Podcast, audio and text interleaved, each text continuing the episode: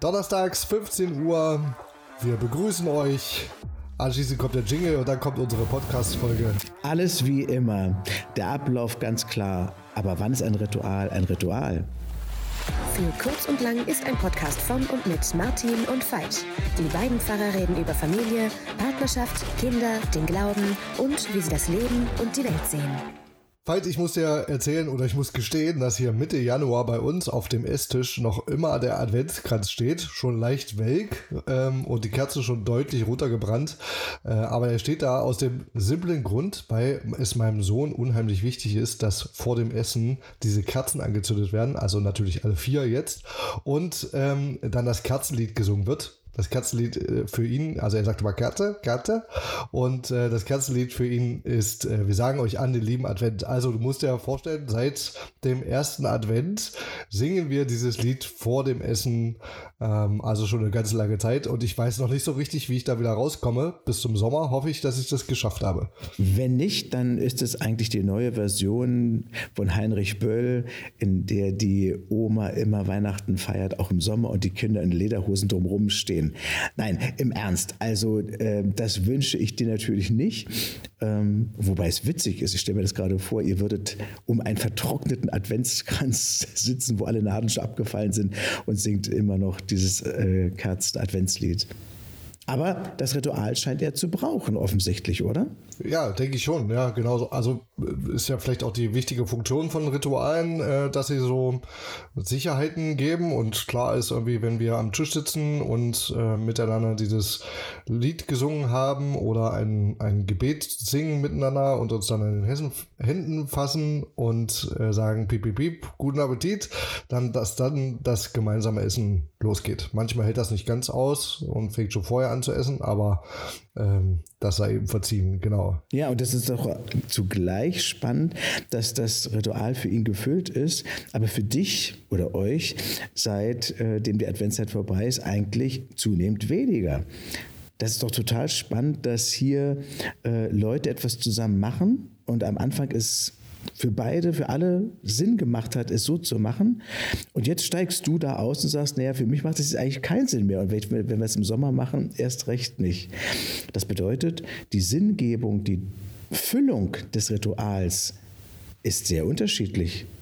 Ja, weil es eben irgendwie auch, ähm, ich sag mal, jahreszeitlich oder kirchenjahresgebundene Rituale gibt, die natürlich irgendwie zu einer bestimmten Zeit relevant haben und dann zu anderen Zeiten nicht mehr. Ja, also Stichwort Weihnachtsrituale. Ähm, alle, ähm, ihr werdet wahrscheinlich alle Rituale rund um Weihnachten haben als Kinder erlebt und jetzt als Erwachsene vielleicht äh, selber fortgeführt.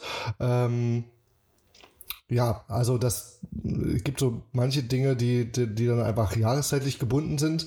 Und äh, wenn ich sie aber nur noch mache, äh, um das Ritual zu haben und ohne dass sie quasi eine Bedeutung haben, dann werden sie doch irgendwie hohl, oder? Also dann dann hat, die, hat das Ritual auch gar keine Bedeutung mehr. Ja, und das Spannende ist, dass es für dich oder deine Frau auch vielleicht zudem weniger Bedeutung hat, aber für deinen Sohn hat es Bedeutung. Für den ist die Kirchenjahresdimension gar keine relevante gerade, die für dich bei diesem Lied eine hohe Rolle spielt.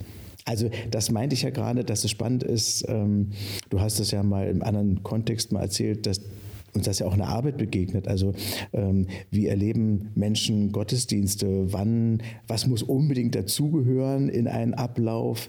Ähm, und andere sagen, wenn ihr das immer so macht, dann ist es für mich etwas Totes, da ist kein Leben drin.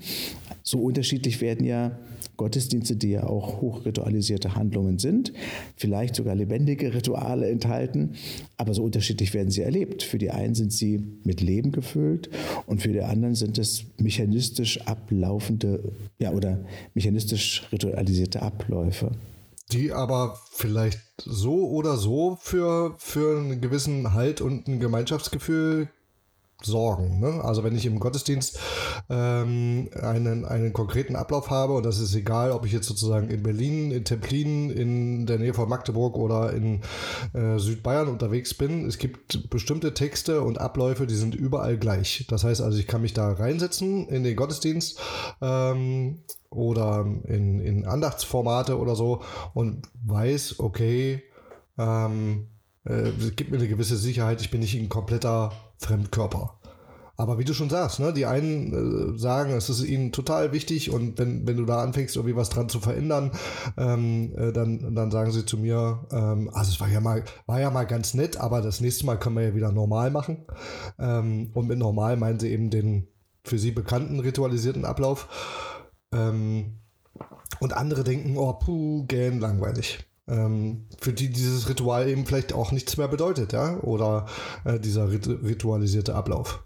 Oder dann auch irgendwann, irgendwann langweilig wird. Also das, was ein Ritual ja soll, ist ja im positiven Sinne Halt geben. Du hast ja auch gesagt, ne? also Halt geben, Orientierung geben im Tagesablauf, im Lebensalltag. Insbesondere dann, wenn es irgendwie kritische Situationen gibt, werden ja Rituale besonders wichtig, um sich zu vergewissern, dass was auch immer um uns herum passiert, ich trotzdem da bin, äh, wir, ich nicht alleine bin, ich mich das ja, Gottes Segen vergewissere, wie auch immer.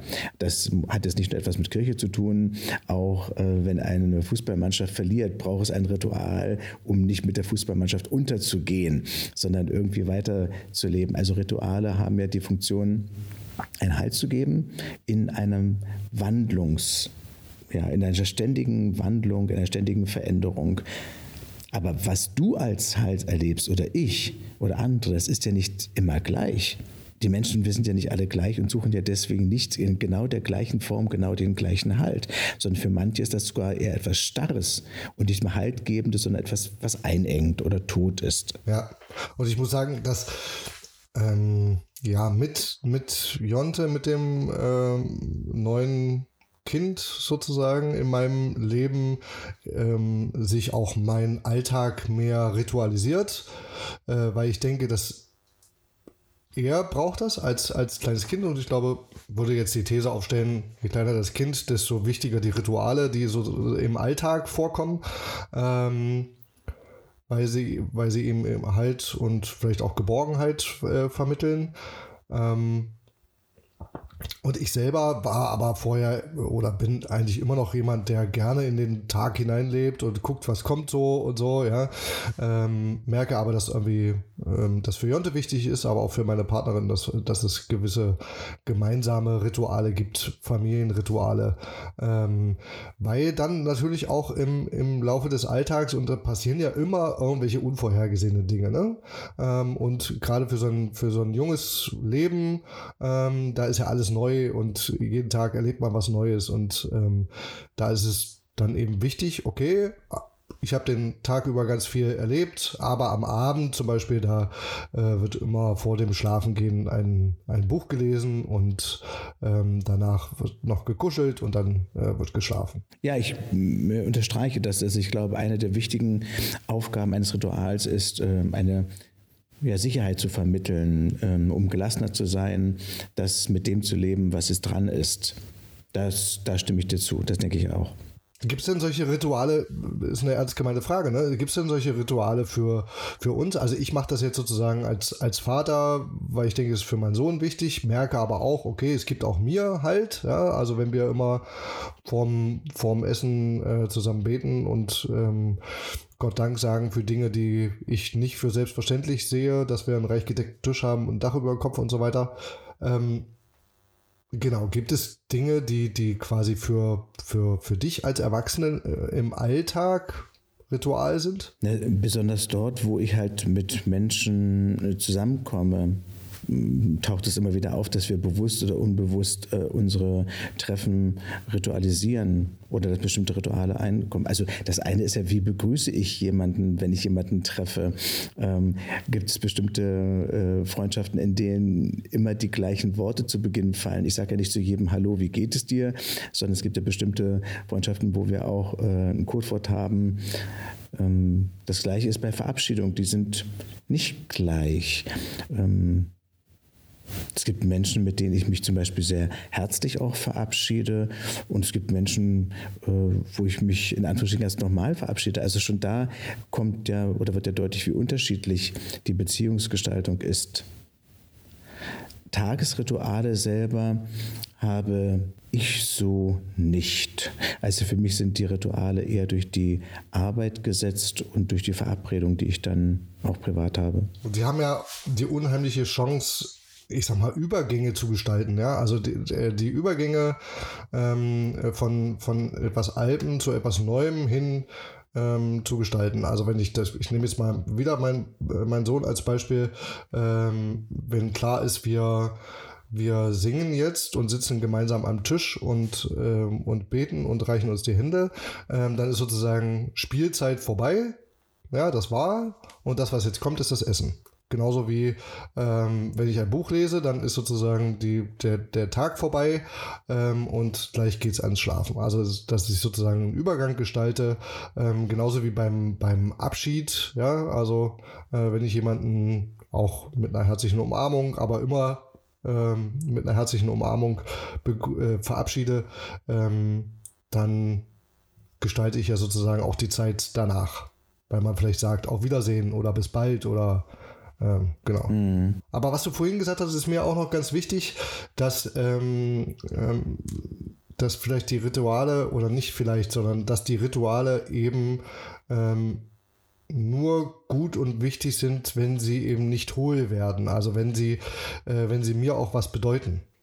Wenn man die Rituale macht, nur der Rituale wegen, ähm, ja, dann, dann dann wirkt das wie so ein gemeinsames Marschieren oder ähm, mhm. so. Also das würde ich unterstreichen. Ich glaube, es gibt Zeiten, wo ich das trotzdem auch mitgemacht habe, weil ich nichts Besseres hatte.